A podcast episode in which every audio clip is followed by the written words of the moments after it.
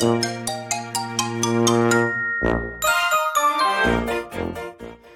はようございます。たかしです。仕事始めに読んでおきたい厳選ニュースをブルームバーグからお届けします。一つ目のニュースです。現行水準維持。石油輸出国機構 OPEC と非加盟の主要産油国で構成する OPEC プラスは現行の生産水準維持を決定しました。中国需要とロシアの供給をめぐる不透明感で揺らぐ国際石油市場の動向を見極める考えです。欧州連合 EU によるロシア産原油の一部禁輸措置が5日に発行する一方、世界最大の石油輸入国である中国は、新型コロナ規制措置を部分的に緩和しつつあります。こうした情勢の変化で原油相場のボラティリティは高まっています。次のニュースです。政策転換続く。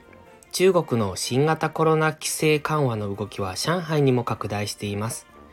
上海市の発表によると、公共交通機関や屋外施設の利用で PCR 検査義務付けを5日から撤廃するとのことです。ロックダウンに抗議するデモが広がった後で、当局は本格的な経済再開に向けて政策転換を進めています。ゴールドマン・サックスグループは中国政府が出口を準備し、コロナ規制の経済的、社会的コストを最小限にしようと努力している明確な兆候と見ているとしました。次のニュースです。雪崩のように。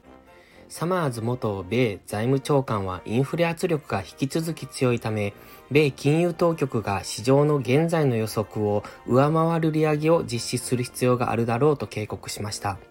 一方で多くの米経済指標は金融当局の利上げの影響がこれまで限定的だと示唆していますが変化は突然起きる傾向があるとも警告しています。一旦否定的な状況に陥ると雪崩の様相となるある時点でこうした事態が発生する現実のリスクがあると考えると述べました。次のニュースです。憂慮すべき数字11月の米雇用統計では平均時給が前月比0.6%増と今年1月以来の大きな伸びを示し、非農業部門雇用者数も市場予想を上回る増加となりました。パウエル FRB 議長は先にインフレ抑制には雇用市場の需給の緩みや企業の収益率鈍化が必要になるとの認識を示しており、こうした統計は懸念材料となります。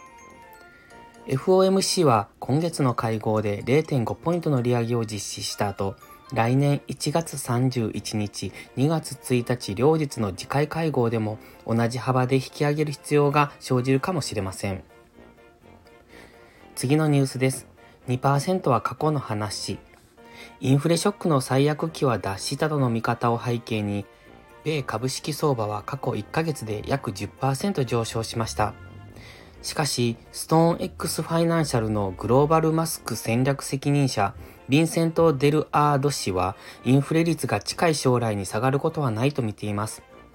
金融当局の物価2%目標は作られた数字であり、その目標を簡単に達成できた3つの要因である安価な労働力、安価な商品、安価な資本はすでに失われたと同氏は述べました。今朝のニュース5本は以上です。本日も元気よくいってらっしゃい。